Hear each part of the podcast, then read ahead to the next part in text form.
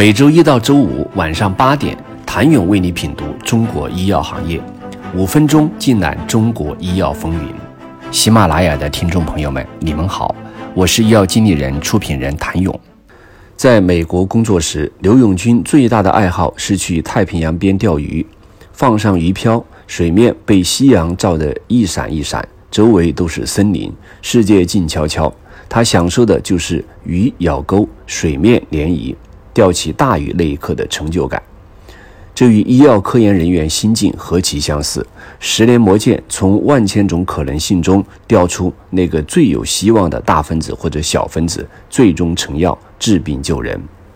刘永军加入信达时便定下了一个目标：接下来十年为信达调到两个重磅新药。他说：“作为一名中国科学家，他职场的最后一站一定要在一家中国企业，而信达则是他的选择。”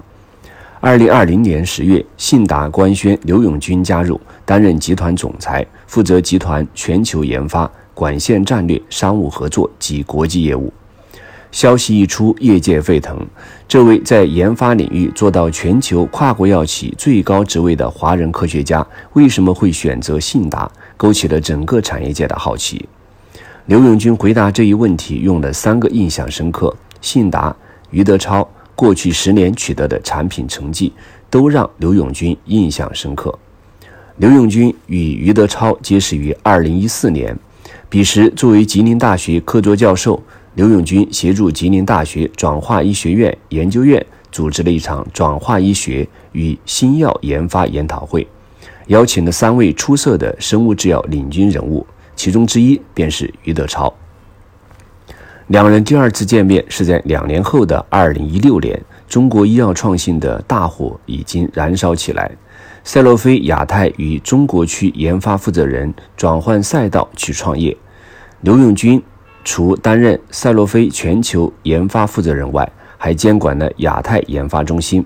那时候，刘永军的一项工作是为赛诺菲全球研究院在中国落地选址。苏州是绕不开的城市，在苏州，刘永军与赛诺菲其他研发高管一同访问了信达。二零一七年三月，赛诺菲与苏州系统医学研究所在苏州联合举办了创新医药学术研讨会。作为参会嘉宾的余德超第一次向刘永军递出了橄榄枝。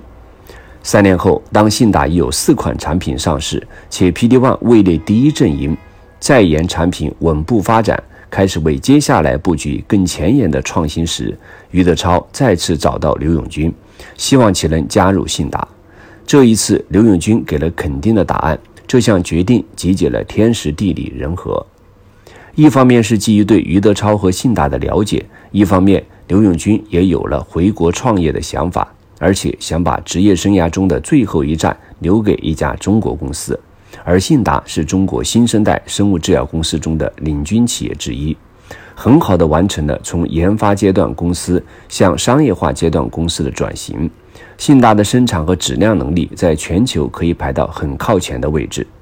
加入信达的十一个月里，刘永军做了三件大事：定方向、梳理管线、招人。过去十年，信达一步一趋的。构建自己的研发管线，实现了五个产品的商业化：信迪利单抗、贝法珠单抗类似物、阿达木单抗类似物、利妥昔单抗类似物、FGFR 抑制剂，还有二十多个在研产品。随着刘永军的加入，信达未来的研发方向更加清晰：一个免疫，一个蛋白抗体。蛋白抗体类似物的开发和产业化是信达的看家本领。而免疫则是刘永军的专长领域。刘永军是一位在免疫学、肿瘤学以及转化医学领域有深厚造诣的科学家，深耕生物医药行业三十多年。除了担任过赛诺菲全球研究负责人外，他还曾在全美癌症专科排名第一的 MD 安德森癌症中心医院担任免疫学系主任和癌症免疫研究中心创始主任。目前，信达已有二十六条产品线，分别覆盖单抗、双抗、细胞治疗、小分子的肿瘤产品线和自身免疫、眼科、新陈代谢等疾病领域的非肿瘤产品线。对比信达二零二零年和二零二一上半年公布的管线，旧貌已有新颜。IBI 三二六、IBI 三零二、IBI 三二三三款产品被提前新增了 IBI 三二幺产品管线。IBI 三二六是信达与迅奴医疗合作开发的靶向 BCMA 的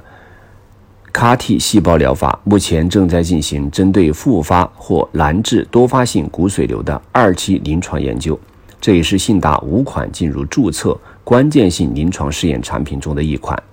IBI 三零二是一款具有 first-in-class 潜力的抗 VEGF 补体融合蛋白。针对黄斑病变和其他眼科疾病的治疗，其一期临床试验结果显示出了良好的安全性和耐受性，不只是调整管线优先级，下一代高潜力免疫治疗的靶点都是信达重点布局的方向。